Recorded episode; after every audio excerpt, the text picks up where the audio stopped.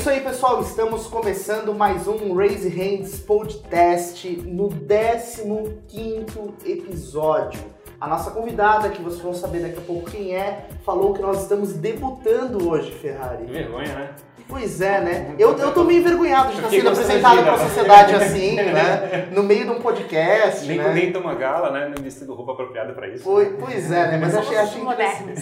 É isso aí. Então estou eu aqui, o Jimmy, o Fábio Ferrari, e hoje estou com uma convidada mega especial que é a nossa colega de prédio, né? De ambiente de trabalho Sorro, né? do Sorro. Ela que possui mais de 12 anos de experiência em marketing, é formada em comunicação social com MBA em gestão e estratégia empresarial.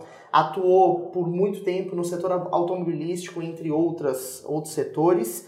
E agora é marqueteira e empreendedora na sua própria agência, a Adar Marketing. Vanessa, seja bem-vinda. Gente, depois dessa introdução, eu só tenho a bater palmas, como diria a Anitta, bater palmas para mim mesma. É isso é bom, de vez em quando é bom bater palmas para si mesmo. Posso começar uma pergunta? Pode. Radar com H? Era pra ser radar? É radar, a sonorização do H é com é o R. É Mas é, é, é radar. Então, corrigindo, Corrigindo. radar Ah, marketing. Isso, mas é comum, né? Aham. Afinal de contas, somos brasileiros. E o H aqui a gente não tem som. Sim, Tá tudo bem. é isso aí. Mas é engraçado, eu tenho uma experiência numa empresa que eu, que eu era sócio, que a gente tinha esse problema também. Tinha um H no meio da palavra que me perguntava, e aí, quando é que a sílaba tônica, quando é que ela fica, É, não né? sei o quê. Sim. E era engraçado eu falar para as pessoas assim, depois que tu faz essa pergunta para mim, eu tenho certeza que tu nunca vai esquecer o nome da empresa.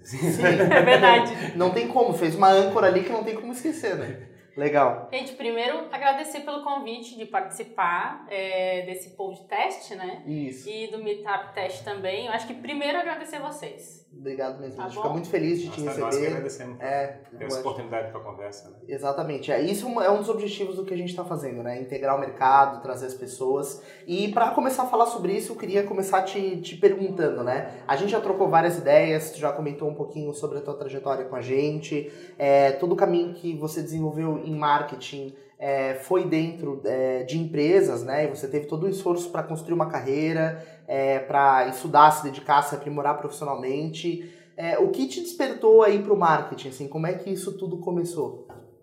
Bom, lá atrás, eu não sou uma pessoa tão nova assim, imagina 12 anos só de marketing, mas quando eu iniciei a faculdade, é, a escolha da faculdade de comunicação, eu pensei, cara, vou fazer comunicação social e ele tem três habitações, publicidade, relações públicas e jornalismo, né? É lá no Rio Grande do Sul, eu não sei como é que é aqui. E eu optei por fazer habilitação em jornalismo, que é o, prim- é o último ano que ele foca mais, né? É, na faculdade, quando eu iniciei a faculdade, mesmo tendo a escolha de ser é, habilitada em jornalista, eu nunca quis ser jornalista. Eu analisei o mercado lá atrás, olha só. Pensei, gente, como se faz bem português mesmo, para ganhar dinheiros nesse ramo de comunicação.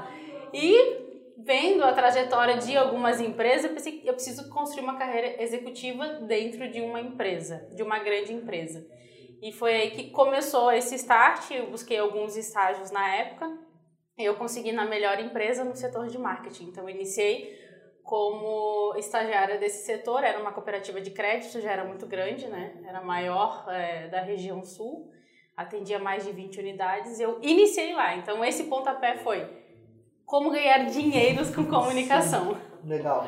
E aí você viu na carreira executiva uma alternativa, um caminho para isso. No fundo, é, quando a gente trabalha com comunicação, a gente já é apaixonado por venda, né? Principalmente com é, marketing. Tu se apaixona em vender a imagem da marca, tu se apaixona em vender os produtos. Então, e eu não sou boa vendedora, eu sou boa marqueteira. E nesse processo inicial, quando eu enxerguei lá uma oportunidade de construir uma carreira numa área que eu me apaixonei de cara, eu pensei, gente, toda empresa deveria investir em marketing. Então, nesse tempo, é, desde o início, eu gostei mesmo da área e sou apaixonada até hoje, né? Uhum, legal, legal mesmo. E isso também te deu uma, uma bagagem no sentido de entender como as grandes empresas pensam marketing, né? Que é diferente, assim, você tem que ter, você pega uma marca global, por exemplo, precisa existir um alinhamento é, genérico das políticas de marketing, das estratégias, para você comunicar a mesma coisa. Exato. Então isso também te traz essa bagagem que é legal, né? As grandes marcas, elas têm padronização e processos. O que muitas vezes a gente, a pessoa que não entende muito de marketing, acha que tudo são flores, né? Uhum. Ou só a parte boa do marketing. Ah, eu vou vender, faço um evento, faço isso, faço aquilo, vou na internet. E na verdade, Tem bastante osso pra roer, É. né? na verdade existem muitos processos, e- existe estudo por trás, né, comportamento do consumidor. Então, é, é um leque de opções muito grande para se trabalhar com marketing. Mas você falando de marcas, é processo. Existe para cada marca global um manual. Como você pode utilizar a marca, é, com que público que você tem que falar, enfim. Então, tudo que vem globalmente, ele vem manualizado até a ponta. Até para a gente manter o padrão da marca. Senão, cada um faz de um jeito. Sim, aí a comunicação fica totalmente dispersa, né? Mesmo. Não, não conversa entre si. E você também comentou comigo, Vanessa, que é, existe uma outra paixão aí nesse mundo de marketing que você, você gosta bastante, que é a parte dos eventos, é a questão dos eventos. Você tem, uma, tem alguns eventos na bagagem, né? Alguns eventos. Eles são muito cansativos, né? Quem organiza desde o pequeno evento até o grande evento, o processo de criação de um evento, tu pensa em tudo. E nesse último trabalho de executiva, que eu fiquei cinco anos no setor automobilístico, a gente organizou alguns eventos, tanto de pista, é, quanto eventos internos, participação é, de feiras fora. Então, todo o processo de criação de eventos, de participação, ele é muito construtivo para a marca, porque ele estabelece um relacionamento direto com o público. As pessoas têm é, no evento um engajamento melhor com a marca, a experimentação do produto. É, Na e- verdade, o objetivo é fabricar uma experiência que deixe, seja memorável na pessoa, né? Que a Exatamente. pessoa lembre daquela situação e volte a tentar conversar de novo com a com brand por causa daquela experiência que passou, né? Exatamente. Então, o evento é uma oportunidade para as empresas é, de criar um relacionamento com o seu cliente, de formar uma comunidade em si. E eu acho que neste ponto a paixão é maravilhosa para o marketing, né? Mas ele realmente é um, é um caminho assim, ó, trabalhoso. A Sim. gente sabe, né? Sim, totalmente. Os profissionais de marketing de evento, olha, É, tem, tem bastante coisa, né? Depois, Tem. depois que você aprende, né? é, Toma, toma água na cara, assim, É. né? E descobre o caminho, fica um pouco mais fácil porque você consegue prever o que pode dar certo e o que vai Sim, dar errado, com verdade. certeza, né? É só uma questão de tempo, mas vai dar errado. É, agora, quando você entende assim a lógica de construir eventos, e, e tem um, um trunfo muito grande para as empresas, que é a questão das conexões, é a questão do network, é a questão de você aproximar as pessoas da tua marca. A comunicação, ela tem muito esse viés, né, Ferrari, de fazer uma comunicação com a pessoa através de um meio, através de um canal, e existe uma distância ah, entre você emitir essa comunicação, a pessoa receber e interagir, e o evento ele faz isso acontecer ali, né, na Exato. hora. A gente falou dois assuntos aqui. Um é a questão de como você, uma empresa grande, tem um brand lá forte tenta fazer um processo é, bem formatado para a comunicação ser estável e confiável até as pontas e caminhar para a ponta. Esse é um processo extremamente longo, né? Você chega e faz um processo, define, prepara o material, encaminha. Daqui a dois, três meses você vai ver o feedback que vai dar em cima das pessoas com base naquela comunicação. Agora, você faz um evento, você faz uma ação, é reação imediata. Então, você tem um processo de aprendizado muito rápido. Verdade. Acho que o grande problema que a gente tem numa empresa que está grande hoje em dia é que ela tem um processo de feedback muito lento para as mudanças que estão acontecendo na- no mundo, né? E a rede social e essas experiências que a gente tem do ponto de vista online, eles trazem esse elemento do, do efeito imediato, pra, inclusive para as grandes marcas. Elas têm um, desafio, têm um desafio enorme de tentar lidar com um problema que o pessoal que faz evento já, já sabe, né? Tipo assim, tem que, tem que aprender no jogo ali. É verdade. Sim. E, e é interessante, né, Vanessa? Porque assim, é, criar ambientes de interação é uma, um dos pontos muito fortes na Raise Hands, né, no trabalho que a gente faz, no sentido de você conseguir estabelecer um relacionamento, de você criar um vínculo emocional com a pessoa e a partir daí começar a contar história, construir uma comunidade. Eu imagino que essa tua trajetória no, na carreira executiva, né, dentro das empresas, é, potencialmente também, claro, tinha essa preocupação, mas também tinha um olhar muito mais em cima dessa questão da venda, do resultado imediato, né? Essa, essa culpa sempre acaba caindo no marketing, né? Verdade. A culpa da venda lá na ponta dos números. E, e, o automobilismo é um mercado que tem muita paixão envolvida, né? É, quem gosta de, de carros e de automobilismo de uma maneira geral, é, normalmente é apaixonado, gosta da história, gosta do porquê. É, como é que você conseguia, assim, equilibrar esses dois pontos? É o ponto da história, desse sentimento da marca, do, do branding, né? Do reconhecimento de marca, e ao mesmo tempo do resultado, da venda ali direta, que é difícil, é um malabarismo. É, é um malabarismo, especialmente porque nas empresas se tem sempre uma equipe muito enxuta, né? A gente conta é, com parceiros, com agências, com expertise, mas no final das contas, quem toca o barco ali da estratégia, né, não da operação, é o marketing. Como que se faz isso hoje? Como que eu fiz, né? Na época. É, o varejo que a gente chama, né, no setor automobilístico, mas também é, em outros setores de, que eu trabalhei, especialmente em cooperativa de crédito, a gente tem produto para vender, né?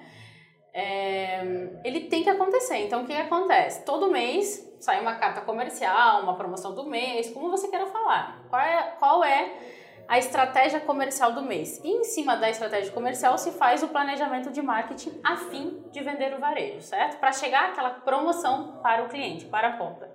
Em contrapartida, você precisa também fazer um relacionamento, uma régua de relacionamento com esse cliente que também está dentro de casa que a gente está falando de relacionamento, né? E a gente não tem como fazer um relacionamento com quem já não tem com quem já não está dentro de casa.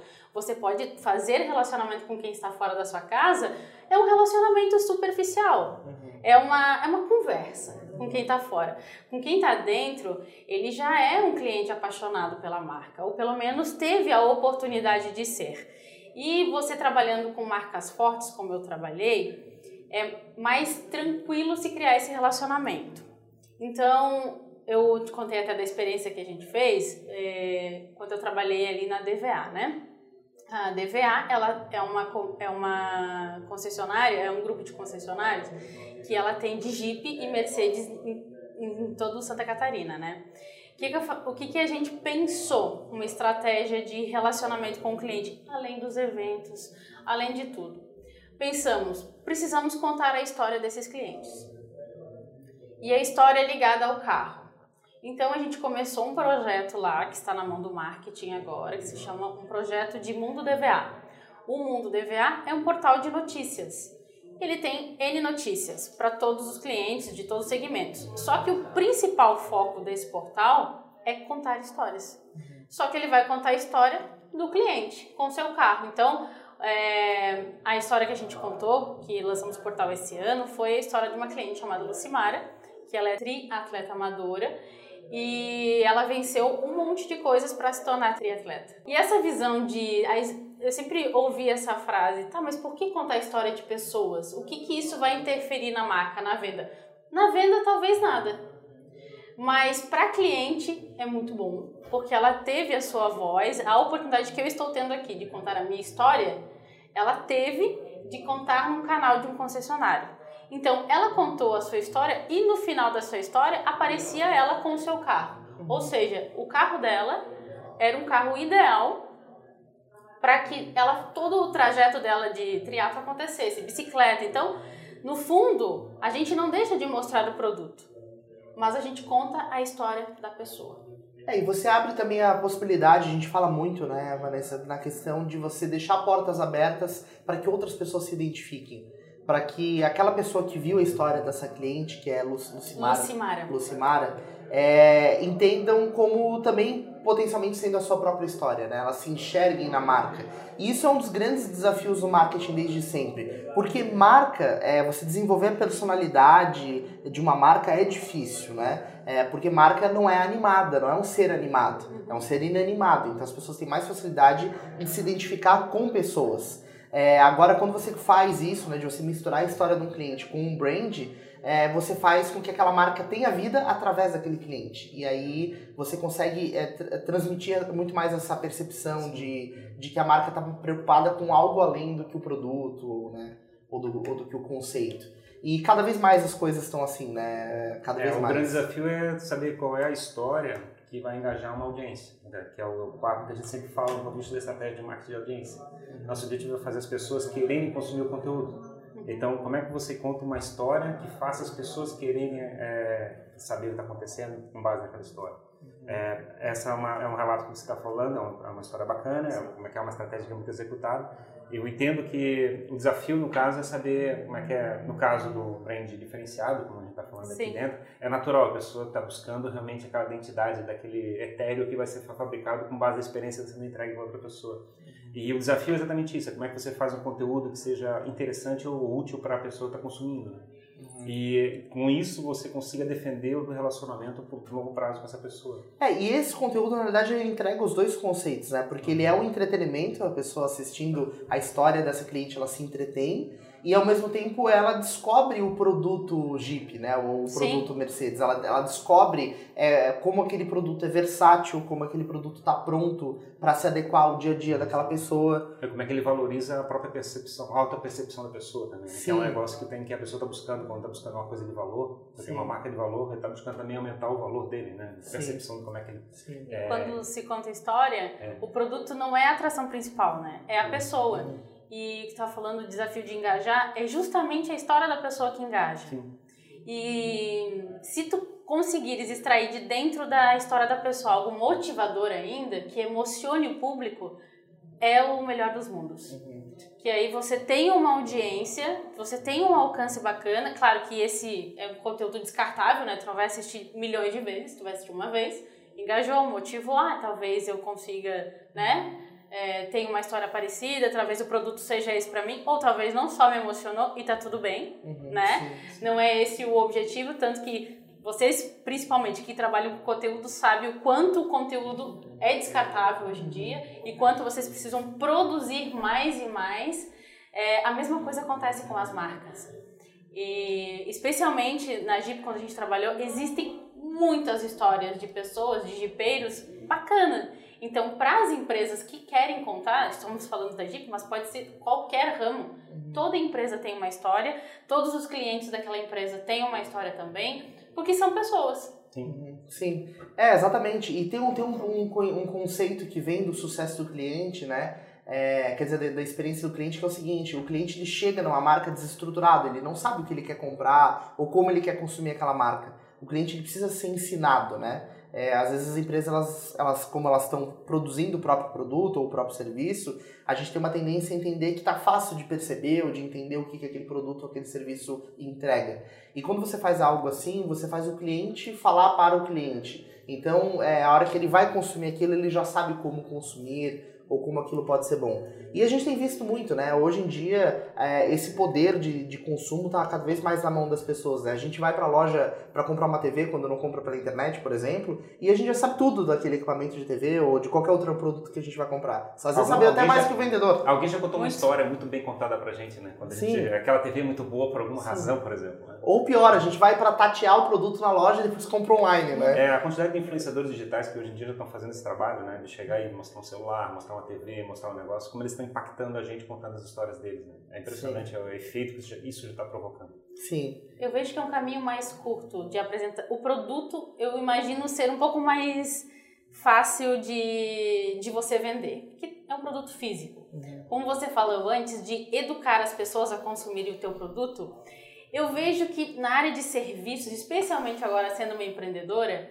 é, o desconhecimento das pessoas quanto à prestação de serviço é muito grande. É por isso que se entrega muito conteúdo de graça para educá-los. Ó, é para isso que serve o serviço. Sim. Sim. E do beabá, né? Do beabá. Do beabá. Então, hoje, nessa outra ponta, uhum. e depois a gente é, vai falar um pouquinho mais até da uhum. minha trajetória ali, é, eu consigo entender que a educação, uh, ensinar o cliente a entender o porquê daquela prestação de serviço é mais importante do que qualquer outra coisa uhum. no início já. Então, o que tu falou é perfeito. No produto a gente até não precisa me dizer para que serve essa mesa, sim, né? Sim. É uma mesa. Sim. E a gente está vendo, né? A gente tem é, outros sentidos que são uhum. aguçados. Agora, no serviço, eu vejo que é um trabalho um pouco mais demorado para o empreendedor, para a gente que trabalha especialmente com marketing digital também, né? É, que é um, um, A gente acha que é novo, não é tão novo assim, uhum. mas na cabeça de muito empreendedor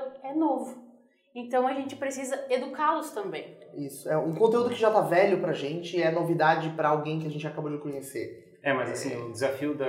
É, é, numa parte. Você faz um serviço, um serviço diferenciado é, apresentar esse serviço é sempre muito difícil, né? É, toda vez que alguém oferece um serviço é sempre único, como está falando. A ponto de vista de produto, tu consegue chegar entrar numa categoria e a pessoa sabe, com base na categoria, que aquele produto deve fazer isso. Tem quatro rodas, leva de um lugar para outro, não sei o que, deve ser um carro, né? No caso do serviço, muitas vezes o serviço ele, é é? ele tem um cheiro, um tempero, uma forma diferente de fazer as coisas que é único daquele negócio, e aí você pode verificar com um serviço que parece que é igual, às vezes é quatro vezes mais caro do que o outro, e você não consegue perceber a diferença, né? E essa é a questão da identidade, de, de, da, da, comunicação, de comunicar o que, que você está fazendo diferente. Eu acho um, é um tremendo desafio. Sim, e sim. E, e, dentro, de, dentro desse desafio de comunicar, tem um ponto que eu achei interessante que a Vanessa colocou, que foi a questão do conteúdo descartável, né? Isso afeta ainda mais esse ponto de vista, porque quanto mais conteúdo a gente joga fora, né? Então, se a gente falou sobre um tema e que explica o nosso produto ou o nosso serviço, aí a gente divulgou aquele tema. Na semana que vem a gente não vai querer voltar a falar daquilo, porque pra gente a gente já falou daquilo. Mas quanta gente nova tá chegando, ou quanta gente ainda não viu aquilo que, é, é, que não tá tendo curioso. acesso. Mas a gente olhar o ponto de vista do mercado de mídia, por exemplo, filme, livro, é, você começa a verificar que tem filmes que ficam icônicos, é, quer dizer, existe uma maneira diferente de, de, de como, é que é, como é que o conteúdo é usado, né? Ele pode ser usado instantaneamente ou ele pode ser um conteúdo que vai ser guardado para é fazer uma prova, que você tem uma história. Então, no meu entendimento, você tem essa toda essa liberdade de como é que você vai utilizar o conteúdo. Alguns conteúdos, a maior parte dos conteúdos, realmente eu concordo contigo, eles são realmente para ser descartados. Ele bota na rede social e aquele desaparece em questão de dias, né? Sim, exatamente. É, e aí um ponto que, que me traz curiosidade para saber mais é, dentro dessa campanha que vocês fizeram, né, com, contando a história dessa cliente, vocês produziram um vídeo sobre isso, né? Sim. Até, eu não sei se você chegou a mostrar, eu cheguei a assistir um pedacinho. Sim, um pedacinho. É, e a minha, minha dúvida é com relação à distribuição disso, porque a gente está trabalhando na Raise Hands para desenvolver um conceito, uma tese, de aumentar a eficiência e o alcance do conteúdo, aumentar o aproveitamento. A nossa vida ela tá cada vez mais rápida, cada vez mais acontecendo tudo ao mesmo tempo, e as pessoas não param mais para assistir uma coisa de meia hora, 15 minutos. A gente acaba consumindo conteúdo a conta gotas. É, como que você. A distribuição daquele conteúdo foi feita, né? Imagina que tenha sido distribuído nos canais da marca, para os clientes, é meio marketing e tal. Mas você percebe que é, existe um outro caminho, assim, né, para aumentar a eficiência dessa distribuição? Ou como você acha que isso poderia se encaixar numa estratégia de grande marca, assim? Olha, é, na estratégia que a gente teve com o cliente, que né, hoje é cliente, mas internamente no marketing, foi de começar pequeno mesmo. É, sem muitos investimentos em canais externos, então foi feita uma divulgação através de assessoria de imprensa, alguns canais locais, mas o principal objetivo e a estratégia de marketing era divulgar para os próprios clientes. O cliente, que hoje é DVA, ele tem uma carteira muito grande é, de, de enfim, de clientes. Uhum. Então a estratégia ali foi: a gente precisa dizer que a gente quer comunicar alguma outra coisa para eles a não ser só produto e serviço, que tem um outro valor. Então, dentro dessa estratégia é, de distribuição do conteúdo, foi um sucesso. Ele é, um, é uma marca, é, é uma marca que você defende um relacionamento muito longo prazo com aquele cliente. Né? Exatamente porque o valor aquisitivo do produto ele não é um ticket médio baixo. Uhum ele é de, de maior valor agregado. Então, o relacionamento com esses clientes, ele realmente tem que ter em todas as pontas. Ele tem que ter o varejo, ele tem que ter o, ele tem que contar a história, ele tem que fazer um evento, ele tem que ter, enfim, tudo, produto, um serviço adequado, é um 360. Uma experiência completa. É uma experiência completa. E essa é a parte bacana de marketing, porque que eu me chamo marqueteira até hoje. Porque ele não pensa em só uma coisa. O marketing em si, ele tem que pensar no 360 desde que a luz está acesa ou apagada, é, enfim, é todo o relacionamento com aquele cliente. Esse é, é, deveria ser, se não é, né? Deveria ser um papel do marketing. Sim. A gente sabe que nem sempre nem é assim, nem é tudo assim. são flores, é né? que o marketing é um campo muito amplo, né? E, e, tem uma curiosidade, assim, que eu queria entender, né? Por, por toda a tua trajetória, o que a gente está conversando agora, teu papel dentro das grandes marcas, sempre foi na, na cadeira de quem está contratando o serviço de marketing, né? Sim. Porque você era responsável pelo marketing dessas marcas, possivelmente vocês contratavam agências, Sim. veículos de mídia, etc. E aí, agora em 2019, você decidiu mudar de cadeira, se, se jogar para o mercado, abrir a tua própria empresa. Como é que foi essa, essa virada de chave? Assim, o que, que você espera dessa jornada? O que, que você já está vivenciando disso que estava na tua expectativa? É, desde que eu, eu iniciei a carreira muito nova, né? E eu fiquei chefe de departamento, né, líder de departamento também muito nova. Com 20 anos eu já tinha o cargo máximo. Então, e eu já gerenciava equipes. E nos últimos cinco anos, que eu fiquei no setor automobilístico, era um setor diferente, é, eu construí o departamento do zero. Era eu, eu mesmo e Irene. Irene, eu mesmo Irene. e quando eu construí esse departamento do zero, que tive que implantar processos, fazer fluxo, contratar pessoas, contratar agências, e eu nunca tinha experienciado isso. Eu tinha uma estrutura um pouco melhor antes. E eu comecei do zero. Eu falei, gente, se eu consigo começar do zero numa empresa bacana, né? Uhum. Que foi meu empregador, eu consigo começar do zero na minha própria empresa. Uhum. E como profissional de marketing, eu a gente vive muito o mundo das marcas, a gente não vive um pouco o mercado. Então eu sentia a falta de entender mais o mercado, a velocidade com que as coisas estavam acontecendo e principalmente não ficar atrasado, porque tinha alguns conceitos de algumas agências que vinham e falavam, gente, o que, que, é isso? O que está falando o quê? Que raio é isso? Não é possível. É, e eu dei um passo para trás e falei, não, eu preciso parar de ficar só no processo. Vou sair desse processo, é, que é bacana, que foi, sou muito grata pela, por, pelos empregadores e pela carreira, mas eu precisava começar do zero de novo. E eu realmente comecei do zero. Eu fiz, olha, esse ano mais de 20 cursos, com certeza eu já fiz. Tirei a certificação do Google, coisa que eu achava que era impossível eu fazer, uhum. eu consegui fazer. E eu não me acho a pessoa mais nova para estudar, eu tenho preguiça, uhum. verdade, e eu tenho ainda um déficit de atenção. Então, tudo isso. Foi superação foi... pessoal para ti? Foi superação pessoal. Eu falei, não, gente, quer saber? Eu consigo. Sim, legal. E aí, sozinha, comecei a recrutar as pessoas, comecei a ir atrás dos clientes, mas eu tenho sempre um. Como a empresa é recente, eu prefiro sempre tirar um pouco o pé para estruturar a base. Eu penso que numa empresa, qualquer um, independente do poste, se tu não tiveres uma base boa, um alicerce bacana, ela não cresce sustentável. Então, nesses meses aqui, eu tirei um pouquinho o pé, comecei a estruturar a empresa, processos que para gente que trabalha com cliente que tem processos é importante. Sim, sim. Então, foi muito bacana, assim, está sendo gratificante e especialmente porque eu amo trabalhar com pessoas, eu amo orientar. Uhum. Eu cheguei a um ponto de que é, ser líder de departamento era pouco para mim. Uhum. Eu pensei, gente, eu preciso, liderar mais gente. Eu preciso liderar mais gente, ensinar as pessoas, dar oportunidade, que muitas é, muitas pessoas são bacanas, mas não têm oportunidade. Sim. Então, virar essa chave para mim foi muito gratificante. Uhum. Legal. E você sabe que, assim, eu, eu atuei né, com uma agência, tive uma agência por bastante tempo. É, a gente tem conversado com muita gente do mercado que está é, constrói uma trajetória já há, há longos anos. E você tomou essa decisão de empreender e de abrir a tua própria agência num dos momentos em que a comunicação está numa transformação muito grande. Assim, acho que é o maior momento de transformação da comunicação na, nas últimas uma década ou mais, né? Acho que depois da, da vinda da internet, que mudou tudo, eu acho que essa é a segunda grande mudança que a gente está vivendo com a história de conteúdo e tal. Mas também é o momento em que tem mais oportunidades, né? É o momento em que você consegue construir mais caminhos.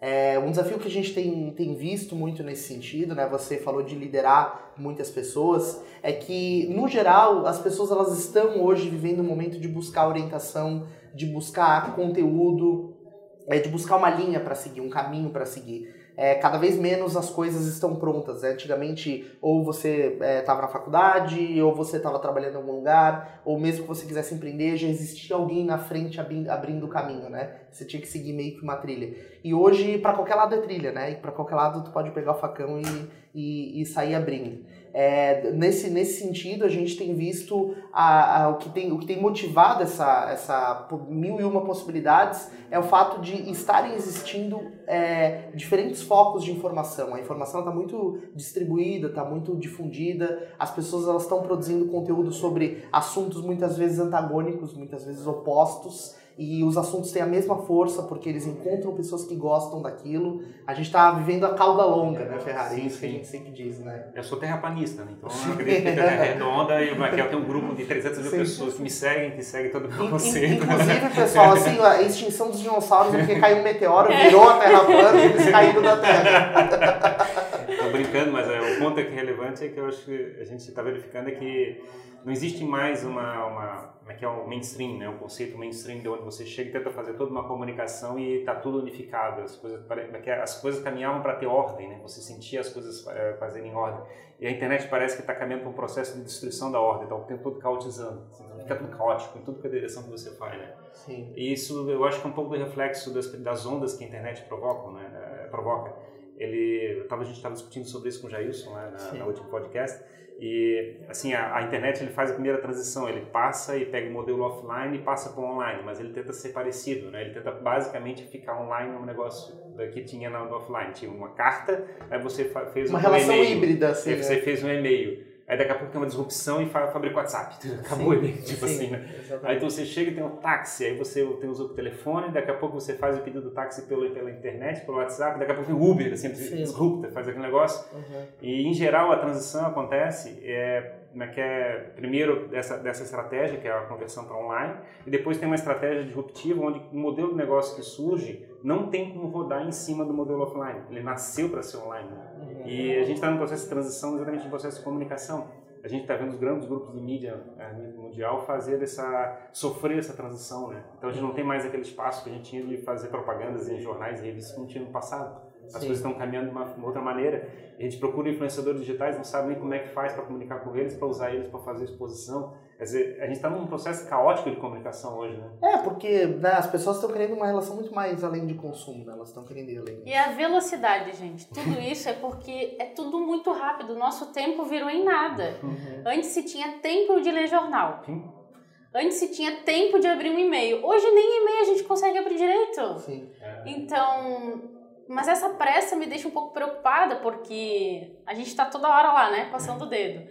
De fato, existe muito conteúdo, mas pouco aprendizado. Sim. Ah, meu ponto de vista é que as pessoas estão meio perdidas. É por isso que blogueiro é, vira líder, porque ele bota a cara a tapa e se expõe, expõe as suas fraquezas. Como a gente está um pouco perdido no mundo, e eu, eu sou uma perdida também, né? Todo mundo tem um seu lado somos, de né?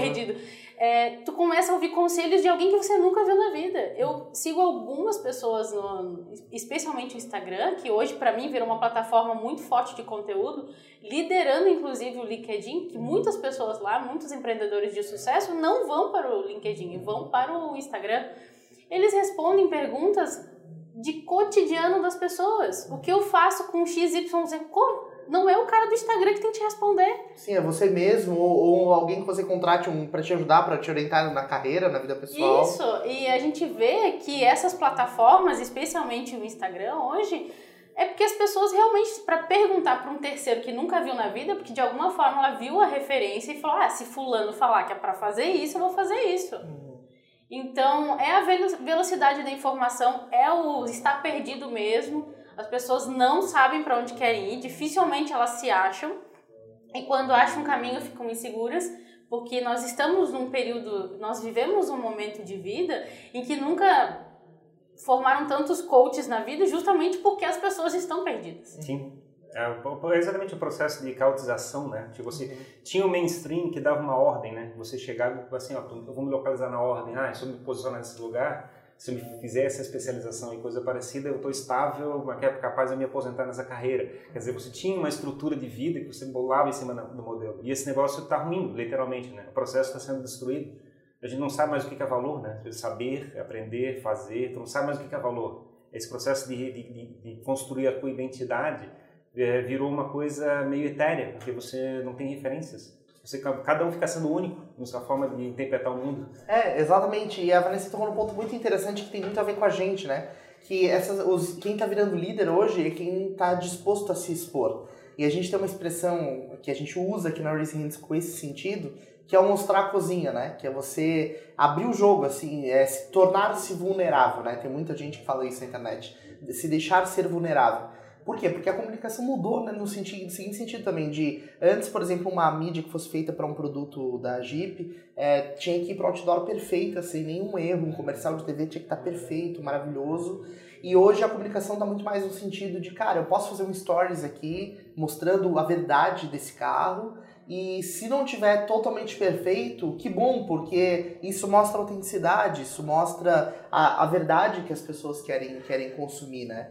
Então, na verdade, hoje quem não consegue liderar pessoas ou não desenvolve o seu próprio nicho, talvez é, não esteja pronto para se expor, né? Para dar espaço. Mas, gente, é, vocês que trabalham especialmente com conteúdo e devem ter clientes que não gostam de se expor. Sim, sim. É o passo número um. Eles procuram o marketing porque eles querem ter engajamento, eles querem ter tudo, mas eles não querem se expor. Não querem dar nada em troca para isso, né? Pra... Falei, gente, para mim é humanamente impossível.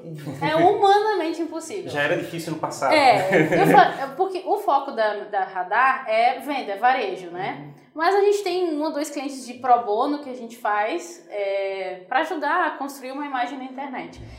Só que o passo número um para mim de criação de conteúdo é a pessoa estar aberta a ser o conteúdo, porque ali é um perfil de pessoas. Quando se trata de empresas, tem que ter pessoas que dão cara para essa empresa para produzir conteúdo. Mas o fato é que precisa estar vulnerável, precisa mostrar a cozinha, uhum. precisa colocar a pele em jogo. Sim. sim. Então, essa, essa é uma verdade para mim. Precisa. Sim, totalmente, totalmente. Ainda mais no momento, né, Vanessa, que eu acho que isso é o que está causando o maior, a maior momento de disrupção, é que o poder de produção de mídia está muito na mão das pessoas. E foi isso que chacoalhou o mercado de comunicação, é, né? É, mas que é, o, a gente está num processo de crescimento, é, como é que é? exponencial, né? Uhum. E a gente tá, virou aquela curva do exponencial. A gente está num processo onde tem muito mais conteúdo que a gente é capaz de simplesmente tomar consciência que existe. Exatamente. Assim, quanto mais consumir. Isso. A gente nem sabe que está lá, mas é. ele está. Então a gente está processo, essa inflexão está acontecendo nesse momento. A gente está simplesmente caótico, assim, simplesmente ah, eu quero ler um jornal, aí tu tem milhares de jornais de todo mundo para ler. Ah, eu quero ver um artigo sobre determinado assunto, aí tem milhares de artigos sobre todo quanto é assunto. Tô praticamente todo dia conversando com alguém, é. alguém chegar, você viu tal coisa? Não, não conheço. Ah, você não conhece fulano? Não, não conheço. Aí você vai lá, o cara tem 2 milhões de seguidores. Eu tava falando, e você nunca viu dia, essa pessoa. Outro dia a gente chegou e falou assim, Pô, uns 5, 10 anos atrás eu me lembro de ter, naquele ir na 15 página de busca do Google. Uhum. A gente chegava e procurava uma palavra, a gente ia procurando, procurando, procurando, até achar aquele negócio. Ah, eu achei aquela informação. Sim. Assim, eu não lembro de ter virado a página do Google. Hoje não. Hoje a gente nem clica em nada da primeira página. A gente abre, se a descrição já respondeu o que a gente precisava, a gente É o primeiro link. É. é. A segunda página, ou os links abaixo, que ainda tem os Sim. anúncios abaixo, dificilmente não. você não, vai vingar. Então a gente, não, a gente não procura mais informação, a gente está praticamente esperando a informação chegar, de alguma maneira. Tá ou, pra, ou, pela rede de relacionamento que a gente confia. Quer dizer, não existe mais aquele processo, ah, vou interromper a, é é, a Globo no Jornal Nacional para chegar e fazer uma exposição. Tu não sabe mas se aquele negócio vai ter exposição que tu tá buscando. É, se o cara não vai estar olhando qualquer outra coisa, né? E tem um ponto importante nisso que eu acho que é uma. É uma tem, tem, precisa haver uma mudança de visão da agência, que é o seguinte. É, antigamente, o que a agência fazia produção de, de brand, identidade visual, arte, babá, babá, é, produção de conteúdo, anúncio, tudo isso era algo que alguém muito técnico, só somente alguém muito técnico sabia fazer. Operacional. Operacional. Hoje a mídia está na mão das pessoas, então você recebe é, cupom do Google AdWords pelo correio, você abre o teu celular, teu aplicativo Canva, você faz uma arte que beleza, não foi um designer que fez, mas é uma arte de boa qualidade. Te ajuda, te serve. Te serve. Então, é, como você enxerga o posicionamento da Radar nesse sentido de, de talvez ter que ter uma presença muito mais estratégica, muito mais de saber o caminho das pedras do que necessariamente só o operacional. É, assim, só o operacional não vende mais, não gera mais não. pressão para o cara te contratar. Eu, inclusive, indico alguns parceiros que fazem só operacional. sim, sim. Porque... Quem ainda faz é, isso, né? O que acontece? O caminho das pedras, especialmente do operacional, eu percorri esse ano. Eu fiz muita coisa operacional justamente para aprender. E para aprender a vírgula. Não é o básico, é a vírgula. É... E eu educo alguns clientes também. Olha, você não precisa nem me pagar reais. Eu te ensino, você faz ali. Porque tem cliente é, que a gente precisa despedir. Eu não sei se vocês trabalham é, com... demissão de clientes é um tema que a gente pode trazer para um próximo podcast, inclusive, porque, rende. É, porque assim, ó, é, se o cliente, primeiro, não dá valor ao seu trabalho, ponto. Não é para ser o seu cliente. Se você tiver que se explicar para ele toda vez, demite esse cliente. Então, o que a Radar faz? O que eu faço? Se é uma coisa muito operacional que o cliente quer, ah, não, mas eu só quero, que tem isso, eu só quero só. fazer isso. Sei lá, um anúncio no Facebook. No... Ah, para só isso, eu te dou alguns links aqui para basiquinho, beabá, para você mesmo fa só fazer isso. isso.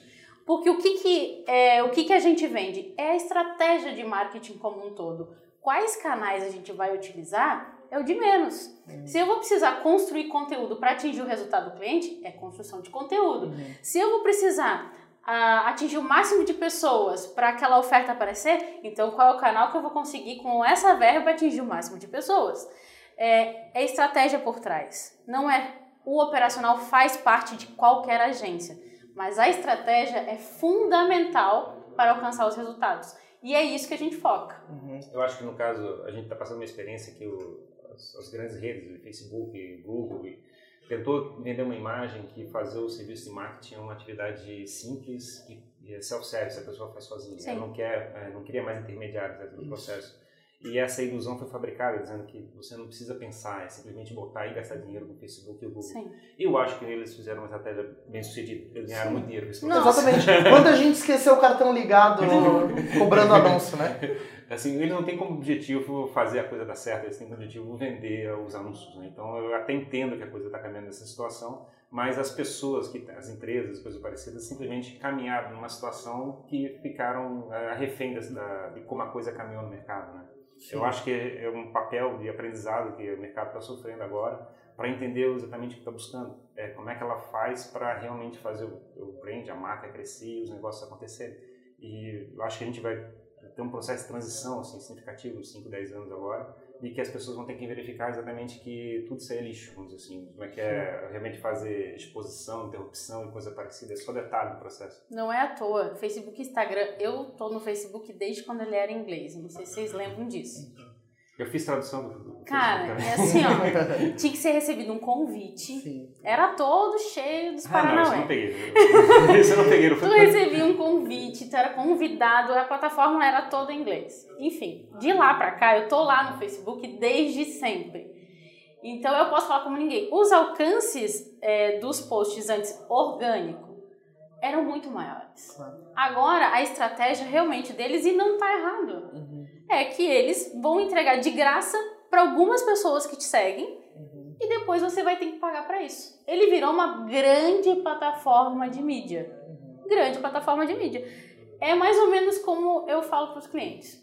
Você quer estar tá em qual plataforma de mídia? Você quer estar tá na Globo? Tu quer estar no Facebook, no Instagram, são plataformas. É por isso que quando a gente trabalha com marketing, eu que trabalho no 360, que vou desde o off até o on, eu vejo qual é a melhor estratégia. E aí as pessoas me perguntam: "Ah, mas o off ainda tem depende". Eu falei: "Se eu colocar um outdoor próximo à casa de alguns clientes, talvez ele veja mais do que o Facebook que ele não tem". Sim, claro. Então, por isso que a Radar existe hoje, para vender a estratégia. Os canais que a gente vai é, utilizar, o conteúdo que a gente vai abordar, faz parte da operação, mas não faz parte da estratégia. E, e nesse raciocínio, Vanessa, assim, existe um problema clássico dos clientes. Eu enfrentei isso por muitos anos, que é a questão da dificuldade que o cliente tem em entender a importância de produzir conteúdo, né? É, o cliente ele acaba, quando ele contrata uma agência, ele passa a responsabilidade do marketing e a responsabilidade do negócio dele para essa agência, né? uhum. né? Da venda, de tudo. Uhum. Ou seja, se deu certo, o mérito é dele. Se deu errado, a culpa é da agência, né? No, no geral, é assim que o jogo funciona. E, e, existe o problema da não produção de conteúdo, né? Do cliente não entender que aquilo é importante. Ele, ele produzir uma foto, ele investir em produção de foto, ou ele gravar um vídeo sobre o negócio dele. Mas em né? geral ainda está mal posicionado, porque tem aquelas duas estratégias básicas de comunicação que ele executa, né? Que é Sim. fazer vitrine e promoção, né? Tipo assim, esse é, esse é o conteúdo que ele gera, é, né? Tipo, é. Exatamente, exatamente. Quer dizer, com certeza. Compre, compre, não... compre. É a panfletagem digital, né? Isso, exatamente. E aí, indo nesse raciocínio, a gente até tem feito vários testes na Raise Hands é, obviamente em conteúdo. E a gente testou agora no começo de novembro, a gente postou 40 posts no único dia, né, de conteúdos. E eu lembro, eu falo, cara, isso era praticamente impossível nos tempos de agência de marketing digital tradicional, né? Para você fazer três posts por semana para um cliente Nossa. era um parto, assim, para você conseguir fazer o cara ter conteúdo, vai e volta, prova, tudo isso, né? E a gente brincou de overposting, né? A gente brincou ali de testar o nosso limite. É, como é que você enxerga assim, o melhor caminho para provocar o cliente no sentido dele entender que conteúdo, se ele não tiver conteúdo, ele tá fora, assim, seja qualquer nicho, assim, qual que você acha que é o melhor caminho para fazer o cara se ligar disso? Dois pontos. Primeiro é educá-lo. Ele não vai saber da importância se você não educar ele. Segundo é pele em jogo. Ninguém vai comprar de você se você não fez, não testou e não deu resultado em você mesmo. Estou falando isso de qualquer empreendedor, daquele que só tem 10 reais para gastar do que tem milhão. milhão. É, aprendi isso do outro lado da ponta. Então, toda vez que eu vou vender algum serviço, eu tenho que ter a pele em jogo, já fiz, já testei, se não comigo, com ciclano, com fulano, com beltano, com não sei o que, tem que ter a pele em jogo e educar. Ah, mas eu não sei para que, que serve esse tal de marketing digital. Também não sabia, lindo. Uhum. A gente aprende. Sim, exatamente. Tá tudo bem, você quer resultado? Então você uhum. vai aprender. Uhum. Vai com o pacote básico, então, para você perder esse medo. Uhum. Por que, que tem que acontecer isso? Porque as pessoas não entendem, de fato. É, acham que é só fazer um post. Cara, mas assim, quantas pessoas você quer alcançar? Vamos falar das marcas que uh, a Radar trabalha hoje, que é a DVA, um dos nossos clientes. A DVA tem 10 mil pessoas seguindo nas redes sociais de cada marca. Uhum. Mas a maioria que está lá é fanboy. Uhum. Não vai comprar o carro.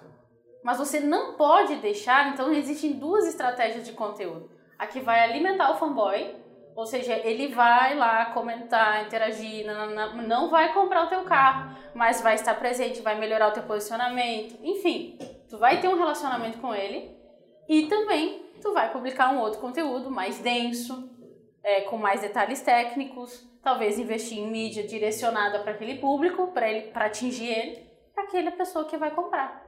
Uhum. Então, a estratégia, de novo, da construção de conteúdo, ela tem que ver principalmente quem é que está ali.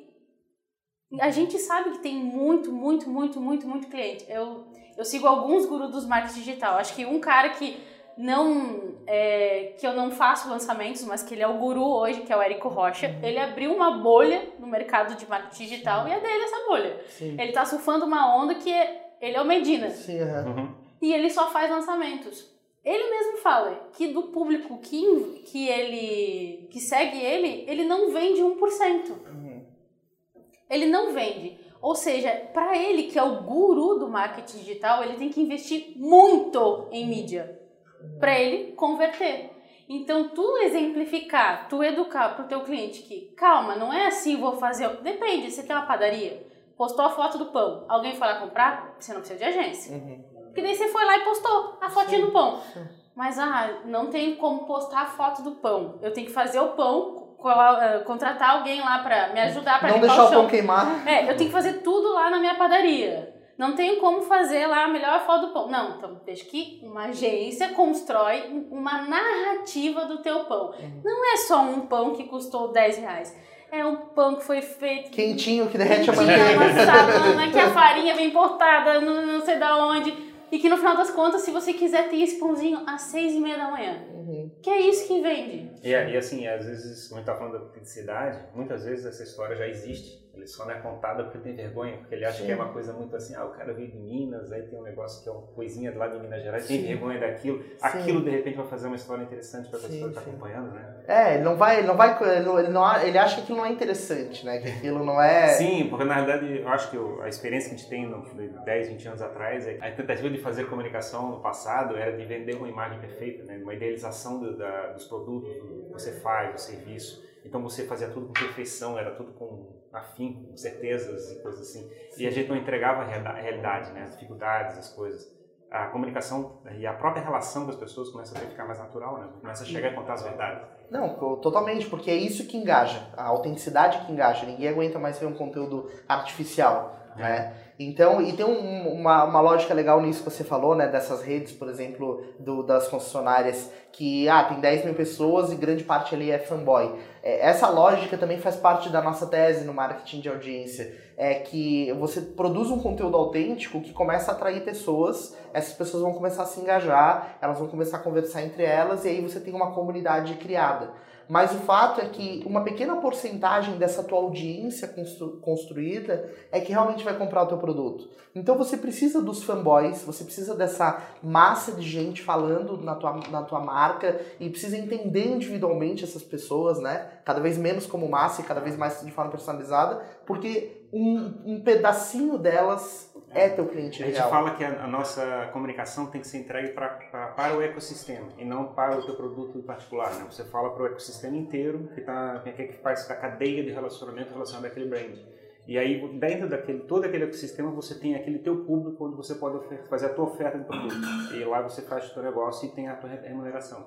Então a gente fala que assim, você tem que desenhar uma, uma, uma, uma audiência, desenhar uma plateia que vai consumir o teu conteúdo pelo menos 10 vezes superior ao que o mercado quer vender. A gente, assim, se você pensou e vai falar simplesmente para as pessoas que podem te comprar, já começou errado né, na nossa interpretação. Você Sim. deve chegar e buscar muito mais que isso. Exatamente. E o nosso papel na Raise Hands é justamente fazer isso, né? Que eu acho que tem tudo a ver. Que nosso papel é ajudar marcas e pessoas a terem a sua própria bolha. Do mesmo jeito que o Érico tem a bolha dele de lançamento, é o cara que é, faz pãozinho, ou a moça que é manicure, ou qualquer, Qualquer nicho. segmento. Ter a sua própria bolha, ter ali a sua comunidade, né? Então isso que é, que é legal.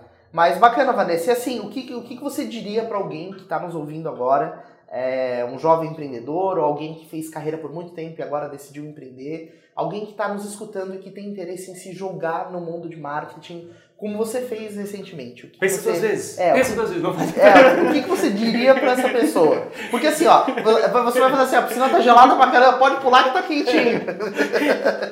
Não, tenha, tenha preparação, gente. É, a oportunidade aparece para quem se prepara. Eu me preparei durante dois anos para ser empreendedora. O que, que é a preparação? Fecha suas continhas, querido. Não adianta vir no negativo para cá que não vai rolar. Para qualquer empreendedor, de verdade, é, se prepare.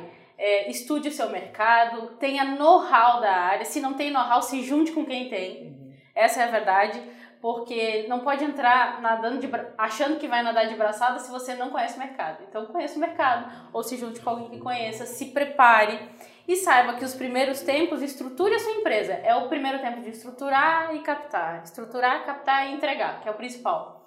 Então, conselho, se fosse bom, Deixa que a pessoa completa agora.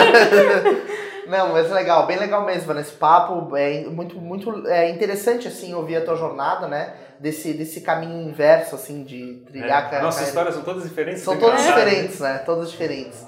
E é legal isso, é legal porque a gente acaba vivendo cada um com uma visão, cada um com um momento em marketing. É isso que a gente quer trazer para o Meetup na quinta-feira agora. Então, você que está nos ouvindo, está nos assistindo no YouTube, é, a Vanessa vai estar no palco do Meetup Test na quinta-feira, contando um pouco mais, né? Isso aqui foi apenas uma Pouco prévia do, de tudo. É, então, participe, né? Esteja presente, o evento é gratuito, A gente, vai fazer, a gente vai puxar um pouco mais para a estratégia de comunicação da de mídia e ligar isso com as estratégias de comunicação que as empresas têm que fazer. Né? Então, eu vou fazer uma mistura desses dois problemas, vamos dizer assim, e vamos eh, trabalhar esse assunto. E a gente vai fazer um anúncio de lançamento de um grupo de pesquisa na área de MediaTek, né? Que Isso. tá- vai ser bem bacana aí. Exatamente. Isso, isso pessoal também fica é um exclusivo, hein, Vanessa? É. como Exclusivo assim? É o spoiler já? É um Como que spoiler, é um ser? spoiler. Alerta spoiler, pode falar. Isso, exatamente. É, a gente está tá realmente trabalhando nisso de desenvolver um grupo coeso que repense a mídia através do MediaTek, né? Como você associar as duas coisas. E lá a gente vai falar mais. Eu acho que eu já É. falei demais, então Mas assim, vocês não contam pra ninguém, tá? Isso aqui é só entre nós aqui. é tá? só entre nós, né? é só entre nós. Mas é isso aí, Vanessa, onde é que as pessoas podem encontrar a Radar Marketing? É, onde é que as pessoas podem ver o que você está fazendo, o teu brand pessoal? Nós estamos também nas redes sociais. O meu arroba é Vanessa Brizola, o arroba da agência é Radar com HMKT, nosso site radarmarketing.com.br e principalmente pessoalmente aqui, né, no Meetup na quinta-feira. A gente espera vocês, porque nada melhor que olho no olho. É isso aí, é isso aí. Olho, olho nunca vai acabar, né? É. Não, não tem como acabar. É isso aí, pessoal. Obrigado, então, pela atenção de vocês hoje no- nesse episódio. É, acompanhe os nossos outros conteúdos. A gente tem 14 episódios aí para você assistir, se você ainda não assistiu é, ou não ouviu os episódios anteriores. Nos acompanhe no YouTube, no Instagram, no Facebook, no LinkedIn, tudo como Raise Hands. É, assine o nosso podcast no Spotify, no Apple Podcasts ou no Google Podcasts. E se você preferir vídeo, assista no YouTube. Onde você quiser que nós estejamos, nós estaremos. Até o próximo podcast. Valeu, Ferrari. Valeu, Vanessa. Falou, Valeu. gente. Obrigado.